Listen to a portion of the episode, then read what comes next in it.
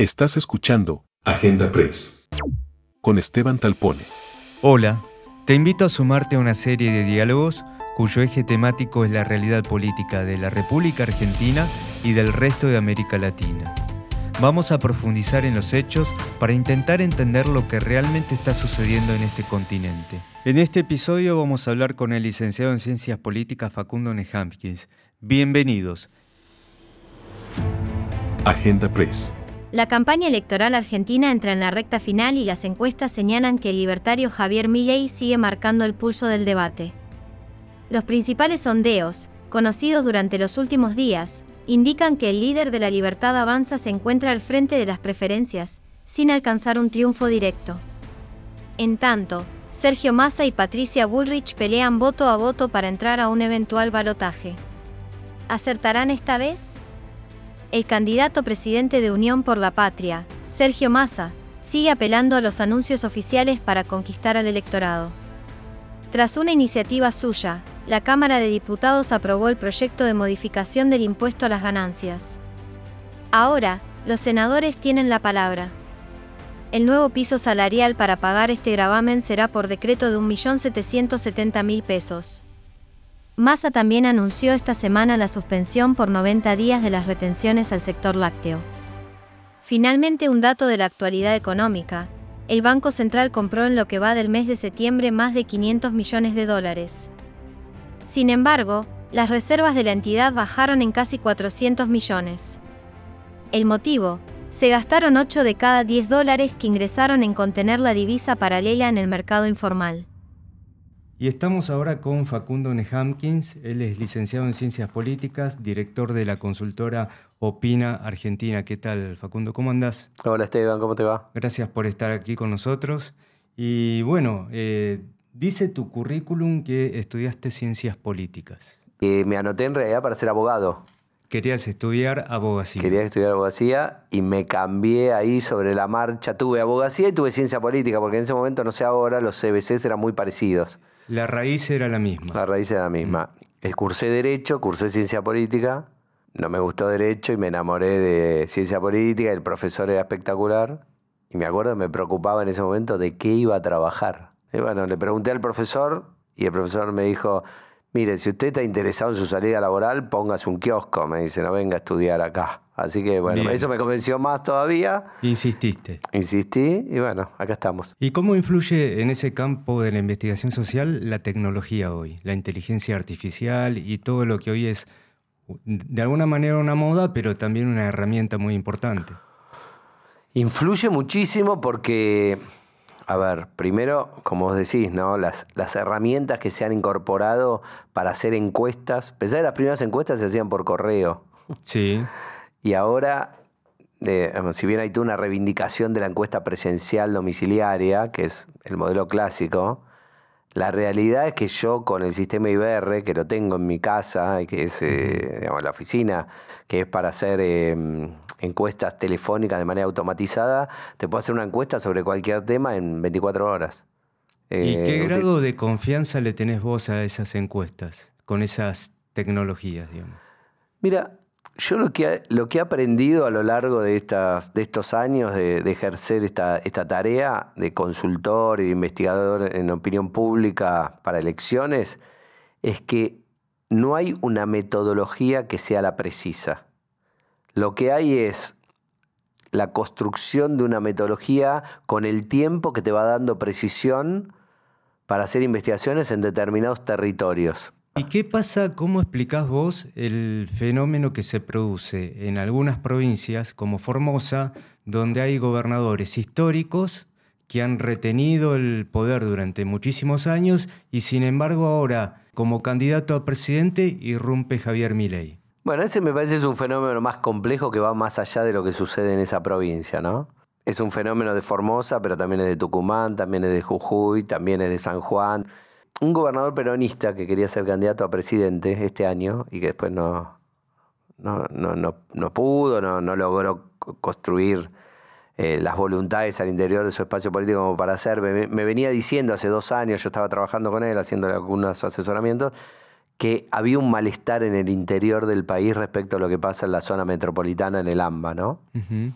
Y él creía que lo podía expresar él, que él podía expresar ese enojo, ese, ese eh, tsunami del interior profundo que barriera con lo que estaba pasando acá en, el área metropolitana de Buenos Aires. Evidentemente no tenía bien el diagnóstico sobre él, porque no, no fue él finalmente, pero sí tenía bien el diagnóstico sobre lo que estaba pasando, porque creo que Javier Milei, si vos ves cómo se distribuye su voto, te das cuenta que es un voto que viene del interior profundo sobre Buenos Aires, ¿no? En los dos lugares donde peor le fue, es en la ciudad de Buenos Aires y en la provincia de Buenos Aires. Y que atraviesa las capas sociales. Precisamente esta Ah. semana el diario La Nación publicó una investigación, un estudio en el cual se detalla cómo Javier Milei atraviesa esas capas eh, siendo votado por gente de alto poder adquisitivo y gente que está en los estamentos más bajos de la sociedad.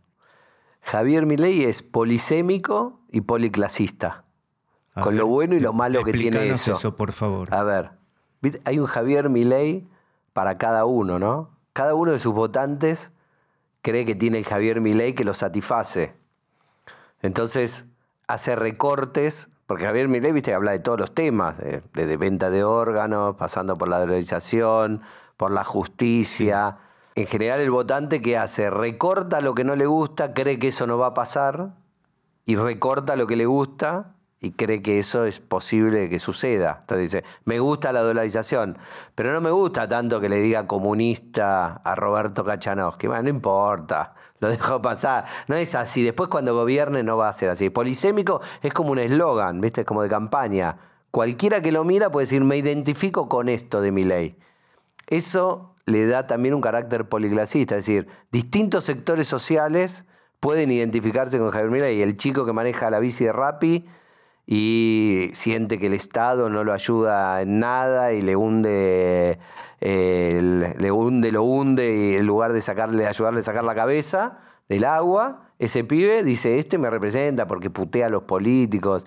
Y el tipo que es liberal y quiere un gobierno que haga un ajuste del gasto público, pagar menos impuestos, un Estado menos presente, también se siente identificado con ese Javier Milei. Yo creo que eso es muy bueno para la campaña electoral, es más difícil de llevar adelante cuando estás gobernando.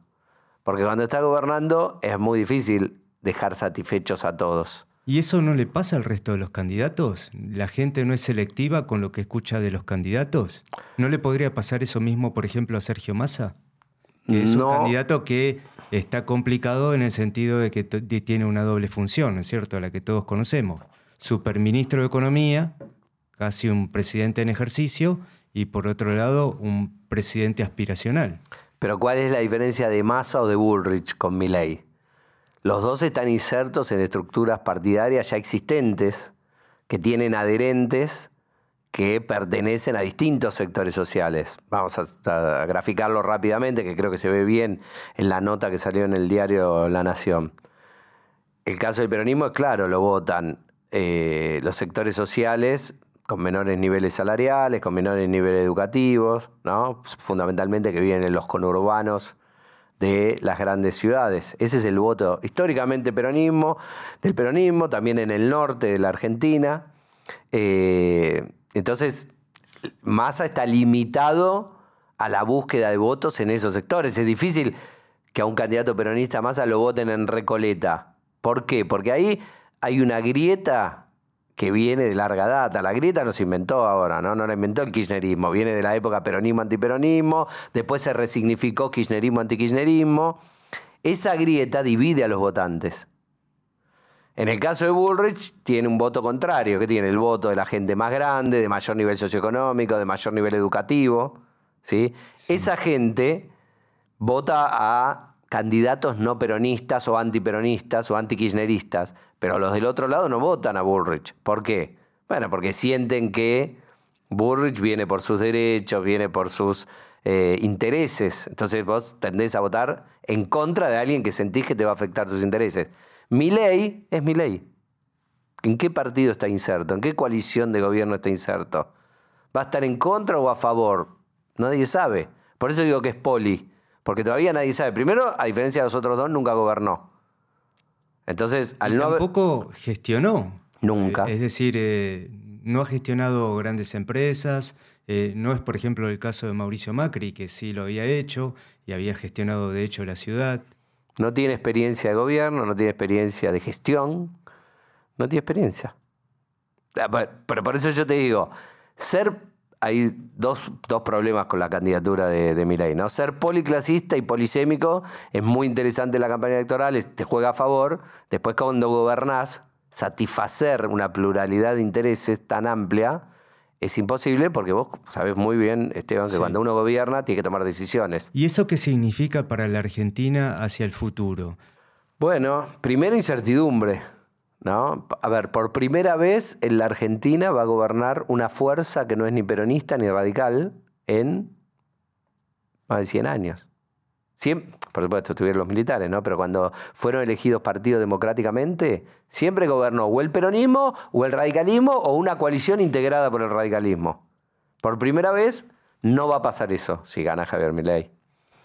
En segundo lugar, va a gobernar alguien y seguramente rodeado de muchos otros que no tienen ninguna experiencia de paso por el Estado, no solo a nivel nacional, sino como vos decís, ni siquiera a nivel eh, local, como había pasado con Mauricio Macri, bueno, llegaba sin experiencia de gobierno nacional, pero tenía la experiencia del gobierno de la ciudad. Sí. Y tercero, que me parece que es tan importante como eso, la pregunta es, ¿para quién va a gobernar? Porque vamos a desmistificar algo, aprovechemos este, este espacio para... Nunca los presidentes gobiernan para todos. Dicen que gobiernan para todos. Vos cuando llegás al gobierno, digo, presidente, ¿no? Llega con, sí, digamos, los presidentes que son buenos presidentes, eligen un plan de gobierno, eligen una serie de acciones y eligen hacia adentro ganadores y perdedores. Que no quiere decir necesariamente que los perdedores se tienen que morir de hambre y los ganadores hacerse ricos, sino simplemente que Vos elegís un modelo de desarrollo y de funcionamiento de la economía que beneficia a algunos y perjudica a otros. Por ejemplo, si vos decís, abro la economía, eh, abro las importaciones, libero el cepo. Bueno, eso te va dando un perfil de a quiénes vas a beneficiar y a quiénes vas a perjudicar. Cuando vos gobernabas, si gobierna el peronismo, gobierna junto por el cambio, uno podía armarse rápidamente un mapa de ganadores y perdedores son más previsibles. Son más previsibles. En el caso de Milei es una incógnita. Nadie sabe en qué va a consistir su programa de gobierno. Y el cuarto punto, que no me parece menor, dijimos experiencia, dijimos esta, esta incertidumbre. El, cuarto elemento que me parece clave es con quiénes lo va a hacer. Vos sabés que hay una, una cosa es la coalición electoral y otra cosa es la coalición de gobierno. Eso se vio claramente en el gobierno de Juntos por el Cambio. ¿Con quiénes gobernás? ¿Quiénes son tus aliados para llevar adelante tu programa de gobierno? Que no es solo en el Congreso.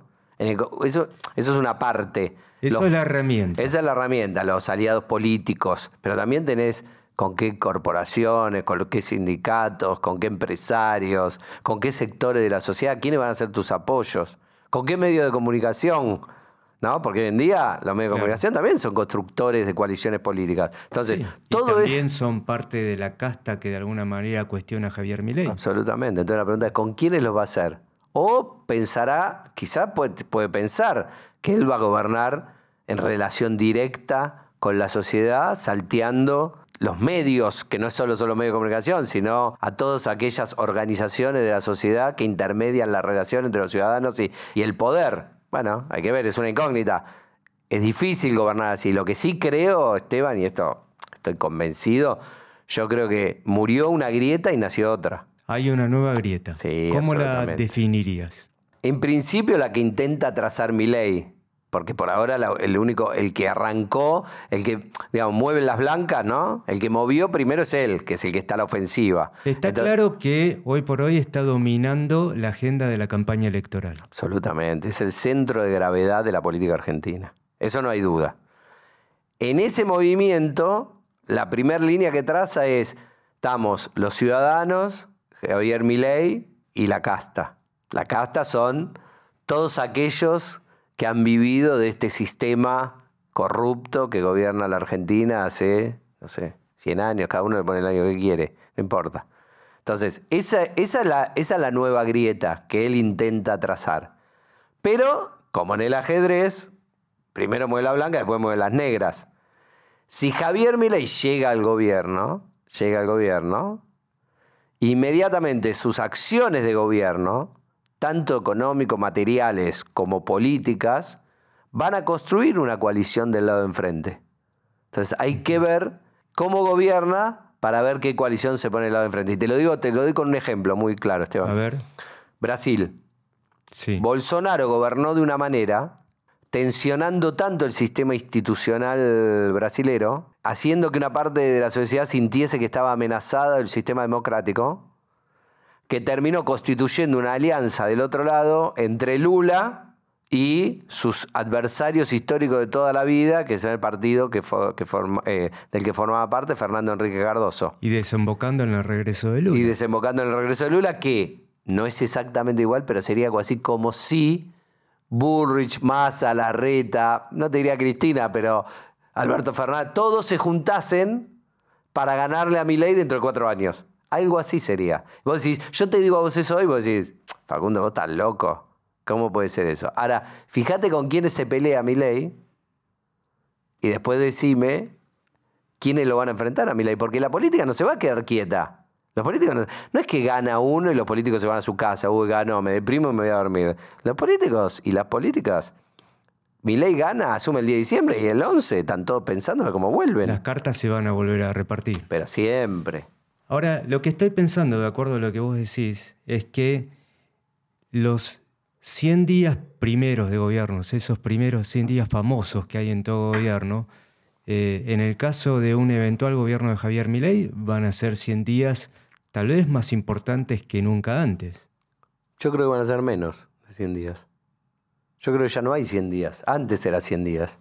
Escribí un artículo sobre eso, después si querés te lo mando decía algo así, cómo se fue agotando la resistencia y la tolerancia de la sociedad respecto a los políticos. Primero le pasó a Cristina, le pasó a Mauricio Macri, le pasó a Alberto Fernández, que la gente pasó la pandemia y lo finiquitó, ¿no? Lo hizo perder la elección de medio término y desapareció, ¿no? Es un presidente zombie prácticamente.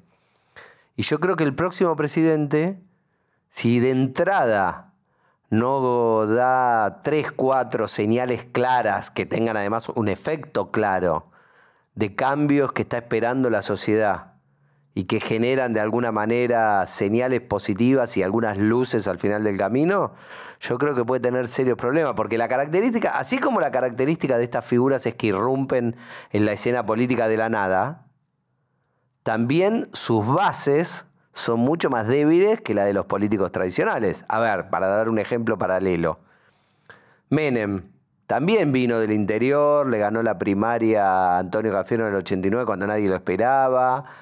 Llegó al poder con. era un líder carismático, hablaba de salariazo, revolución productiva.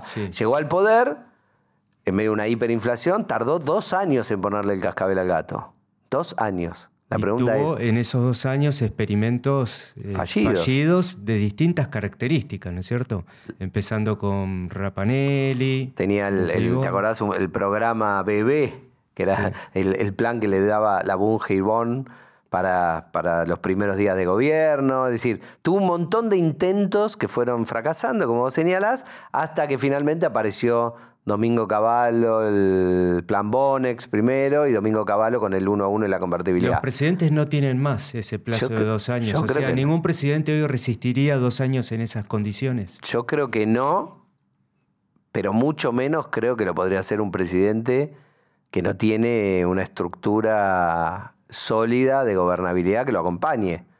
Porque además me parece que la gente no lo va a acompañar. Mira, esto es muy simple. Javier Milei puede ganar y puede ganar incluso en primera vuelta. Yo no digo que ese sea ya el escenario, pero podría tranquilamente ganar en primera vuelta. Creo que hay una parte de la sociedad que se entusiasma con la posibilidad de que venga alguien y le dé una lección a toda la dirigencia política y se la lleva puesta. Pero al final del día la paso, sacó 30 puntos. No es un que hay. menos, Claro, no es que hay un 90% de la sociedad que lo votó, un 70%. ¿Y Cristina, mira, ¿te acordás? Cristina Kirchner sacó el 54% en el 2011. Claro. Eso fue en octubre. Sí. En noviembre ya había cepo. A los dos años perdía Martín Saurralde, se comió una paliza con Sergio Massa total. A los dos años iban del gobierno. Es decir, Nada te garantiza que porque vos ganes una elección, la gente te va a seguir acompañando siempre. Y cuando los lazos de la sociedad son tan débiles con el candidato porque no hay una identidad que, em, a ver, le dé soporte. Esto es como ser hincha de boca o hincha de Racing, no sé qué cuadro sos vos. Pero De River. Vos sos de River. Sí. Vos decís, yo soy siempre hincha de River. Voy a la cancha, gane o pierda, no me importa una M, ¿no? Pues Claro. Estás ahí, gane, pierda. Si gana está mejor. Te mojás, hace mojás, calor, te vas bancás todo. Sí. Cuando vos sos tenés puesta la camiseta de un partido político como antes, alguien tenía puesta la camiseta de vera peronista de toda la vida, ese tipo se bancaba al peronismo en cualquier condición Y defendía a Perón. y defendía a Perón. Sí. Con el radicalismo pasaba lo mismo. Yo siempre, por ejemplo, mi abuela era radical, boina blanca, ma- maestra. No recibía nada del radicalismo. No es que el radicalismo le daba un cargo, no le interesaba, ella estaba bien, pero era radical, lloraba con Alfonsín, le gustaba eso. Ella bancaba a Alfonsín, estábamos en medio de la hiper y ella decía que era el mejor presidente de la historia. Pero si no hay identidad, ¿cuánto puede tardar un joven que votó a Milei porque se reía y le causaba gracia como él insultaba a, eh, a los políticos si ve que Milei no da señales de transformaciones y de cambios gobernando y además le va mal y ve que su familia está pasando mal? ¿Entendés? ¿Cuál es, ¿Cuál es el vínculo que lo une? Ninguno. O sea, son los vínculos efímeros que se construyen con alguien al que apoyás a través de las redes sociales. Entonces, es un arma de doble filo. Te permite llegar rápido. Hace 20 años no hubiera pasado un fenómeno con estas características. Pero así como te permite llegar rápido, también estás prendido a alfileres. Ahora, ¿eso es una expresión de la sociedad moderna? Eh, digo, ¿pasa en otros países? ¿O la Argentina también es particular en ese sentido? Porque mucho se lo compara a Milei con Trump, con el propio Bolsonaro. Yo creo que son experiencias totalmente distintas, que tanto Estados Unidos como Brasil son sociedades muy distintas a la Argentina. Eh, pero, sin embargo, eh, hay algunos ejemplos también en Europa dando vueltas. digamos. No, ¿Qué está yo creo que sí, que son es un fenómeno que atraviesa las democracias eh, del mundo occidental, ¿no? La emergencia de este tipo de liderazgos. Lo que pasa, bueno, en cada país, de acuerdo a cómo está su economía, cómo funciona su sistema político, asumen diferentes formas, ¿no? ¿Quién conecta con este estado de situación en el, que, en el que se encuentra la sociedad? En Estados Unidos, Trump en el marco del Partido Republicano, muy contenido ahí. En Brasil, Bolsonaro, bueno, duró cuatro años y lo, tampoco fue exitoso en, el, en su modo de gobernar. Es decir, pe- pero en algunos países puede ser un fenómeno de izquierda. En Chile, la gente se identificó con un fenómeno más eh, emergente de la izquierda, que fue Boric, que venía de las protestas de los estudiantes y demás, y puso de presidente a un tipo que no tenía ninguna, tampoco ninguna experiencia en el gobierno. Pero claro, son países más estables con su economía. Entonces, y aún así, al poco tiempo, votó a la derecha para reformar la Constitución. a los dos minutos, a los seis meses, una cosa increíble. Entonces, el fenómeno común es el cansancio con la política clásica, la política tradicional, la identificación con líderes que son outsiders, que vienen por fuera de la, de la política, eh, el enojo con lo que, de, acuerdo al país, se puede denominar la casta o la clase política, entonces el enojo y el repudio a esos sectores. También es cierto en muchos países la rebeldía, como dice el libro de Stefanoni, se volvió de derecha, ¿no? Antes los jóvenes, en los 70, donde los valores que primaban eran la revolución, la solidaridad, lo colectivo, se identificaban con partidos de izquierda, votaban a partidos de izquierda. Hoy los jóvenes, donde lo que domina es la autonomía, la búsqueda de autonomía, la búsqueda de libertad, el bienestar individual, se identifican con un candidato que lleva al extremo en su discurso esos valores. ¿no? Entonces, desde ese punto de vista tiene lógica la emergencia de un fenómeno como, como Javier Milei. Pero yo, yo insisto que son dos momentos distintos. Un momento es el momento de la emergencia, incluso el triunfo electoral. Y otro momento muy diferente es cuando se gobierna. Porque ahí se acaba el, como dice, se convierte en calabaza, ¿no? La carroza se convierte en Y te calabaza. tenés que poner a trabajar. Te tenés que poner a, a- a trabajar y dejás de gobernar con el espejo retrovisor. Mauricio Macri gobernó dos años con el espejo retrovisor, hasta que ganó las elecciones. Gobernar con el espejo retrovisor, la herencia recibida, ¿no? Sí. Alberto Fernández, un año le duró la herencia recibida. Después la gente dijo, hacete cargo, ¿no? A Macri a los dos años La gente le dijo, es, responsabilidad tuya. Para eso quisiste ser presidente. Alberto Fernández fue un año, la pandemia. Después, bueno, resolveme la vida, viejo. A mi ley, para mí, va a ser tres meses. A los tres meses. Tres meses. Tres meses, seis meses. Creo que la tolerancia va a ser menor. Pero no solo por mi ley, por el estado de, em, de ebullición que hoy tiene la sociedad argentina. No en términos de ebullición de manifestaciones en la calle necesariamente, sino de enojo, de hartazgo, de calentura. Porque, ¿qué es mi ley sino más que la expresión de alguien que llega a un lugar en el que la mesa está servida y tira del mantel? Y que se rompa todo. Es eso, mi ley. Bueno, votar a mi ley es por ahora es eso, digamos. En un intento de analizarlo sin prejuicios, eh, uno trata de hurgar y de buscar algunas otras cosas que pueda darte un indicio de lo que podría llegar a ser como presidente de la nación. Y es un poco esto que veníamos hablando. Es eso, pero yo digo la voluntad de la gente de votar a alguien que está totalmente afuera de lo que está haciendo. Es como si vos dirigís un canal de televisión y vos decís, voy a traer a alguien que es totalmente distinto, diferente a la línea que tiene ese canal y lo pones en el centro de todo. Bueno, vas a, todos los periodistas van a quedar desconcertados, ¿no?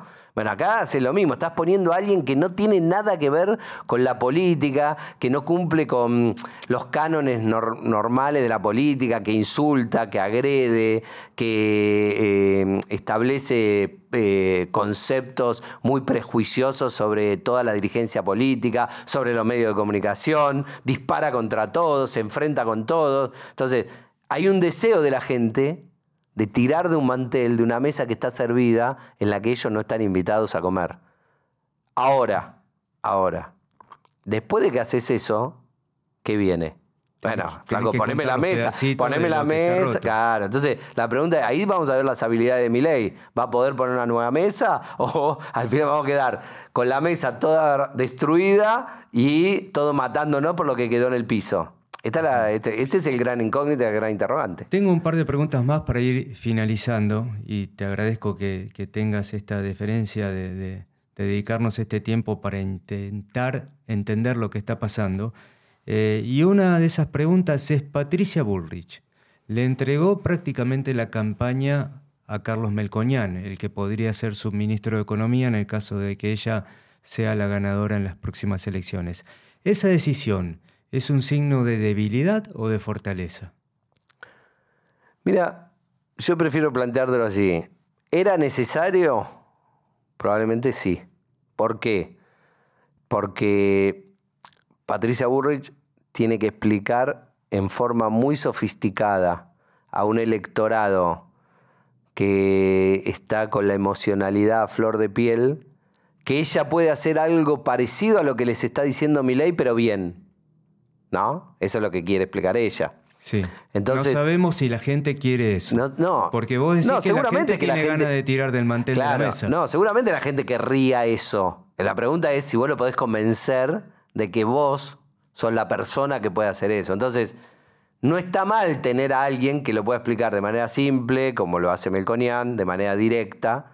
Ahora, yo lo que no sé es como lo mismo que vos decías recién, si la gente tiene ganas de escuchar ese argumento más sofisticado. Está bien el recurso melconian, porque probablemente ella no lo podría hacer, porque no es experta en economía, porque mi ley en eso le saca un cuerpo de ventaja, porque es economista y ella no. Entonces, digamos, el recurso melconian quizás era necesario. Ahora, no sé si va a ser suficiente. Me parece que ahí hay un problema, primero porque las campañas presidenciales no admiten fragmentaciones. La figura es el presidente y está todo concentrado en el presidente. De hecho, fíjate a la inversa. Milei tiene un montón de asesores que dicen cosas contradictorias con él. Que dicen cosas y que. Y lo desmienten. ellos mismos. Y lo desmienten incluso. lo desmienten en la tele a la noche. Él dice una cosa. Y no paga costos. ¿Por qué no paga costos? Porque la gente no escucha a. No quiero ser despectiva. A Darío Epstein, a Carlos Rodríguez eso escucha el círculo rojo, los decisores, los que, tipos que están invirtiendo, los que quieren comprar bonos, los que tienen que pagar eh, hacer inversiones de largo plazo. Pero el tipo que vive en eh, La Matanza o en Belgrano, ese tipo escucha mi ley. Y la escucha Bullrich. Y lo escucha Massa. No tiene mucho más oídos. hay un público que puede ser un poquito más sofisticado que esté escuchando, pero la mayoría está escuchando otra cosa. Entonces, tiene esa dificultad. Y la última pregunta es, eh, ¿vos sabés por qué los argentinos que tenemos un papa, que tenemos a Messi, que tuvimos a Maradona, que tuvimos varios premios Nobel, no podemos solucionar estas cosas? Bueno, todas cosas individuales me señalaste, ¿no? Es decir, todas eh, figuras, eh, semidioses casi, ¿no? Lo mencionas al Papa, pero así figuras que se destacan por su brillantez y su capacidad individual, por más que algunas han tenido rendimientos destacados en lo colectivo, pero en general se destacan por lo individual y puede ser que seamos una tierra que de alguna manera, por su propio desorden y caos, promueva el surgimiento de individualidades muy destacadas, ¿no? te puedo decir también música, sí, hay un montón de aspectos, ¿no? Hemos tenido bandas, no sé, como Soda Stereo, que se ha destacado en América Latina, cantante como Charlie García, bueno, toda la movida del rock nacional. Empresarios de Empresarios, la bueno, Marco Galperín con Mercado Libre, es decir, tenés, eh, el otro día veía la cantidad de unicornios argentinos, empresas tecnológicas respecto de otros países, es abismal la diferencia. Quiere decir que acá hay una creatividad, bueno, la calle Corrientes, las obras de teatro. Bueno, vos ves acá una movida cultural que es muy difícil de encontrar en otros países de América Latina. Ahora, quizás ese caos es lo que no nos permite organizarnos como sociedad. Yo igual creo, tengo una mirada menos eh, simple y un poco más compleja sobre el tema del gasto. Creo que va a ser muy difícil de bajar el gasto en Argentina porque creo que el gasto es una expresión de una disputa política que hay. No es bueno, gastamos de más, tenemos que gastar de menos como una familia. No, no es así. Más bien es como si dos familias usan el mismo gasto. Entonces, digamos, si achicamos, ¿qué achicamos? ¿Los gastos de la familia A o los gastos de la familia B? Argentina es más parecido a eso. No es, che, somos una familia, ¿cómo nos ajustamos? Y entonces, tomar decisiones de ajuste de gasto es muy difícil, porque en realidad, ¿cómo se solucionan los problemas en Argentina? Si usamos más eficientemente el gasto, ¿no? Si vos decís, che, no gastamos más de más, no necesitamos endeudarnos más, no tenemos más problemas de dólares. Sí, de alguna manera sí, y de otra manera pensando qué hacemos después de ajustar el gasto. ¿Qué hacemos después? ¿Cómo nos insertamos en el como mundo? estamos gastando menos, tampoco pareciera ser una buena idea. Bueno, entonces la pregunta es, si vos sos un grupo de familias que gasta de más, entonces, ¿por qué estás gastando de más? Y bueno, Estás gastando de más porque garantizás como Estado cosas que no se garantizan en otros países similares a vos. No, Argentina te garantiza, aunque te lo haga mal, te garantiza universidad pública gratuita, te garantiza jubilación, te garantiza hospitales públicos, te garantiza eh, educación primaria pública, educación secundaria pública, tiene un montón de cosas que en otros países, vos vas a Paraguay, a Bolivia, a Chile, a Perú, a Brasil, y no funciona de esa manera. Fíjate, Andá a la Universidad de Buenos Aires, te vas a dar cuenta en, la carrera de medicina la cantidad de brasileros que hay estudiando. Es decir, hay, hay una atracción de la Argentina hacia el resto de los países por la Argentina. Ahora, para brindar esos servicios, ese piso social, la Argentina se endeuda, gasta de más, ¿no? La pregunta es cómo se resuelve esa ecuación sin hacerle daño a ningún sector o pudiendo seguir garantizando ese piso. Y eso creo que no lo sabe ningún dirigente político cómo hacerlo.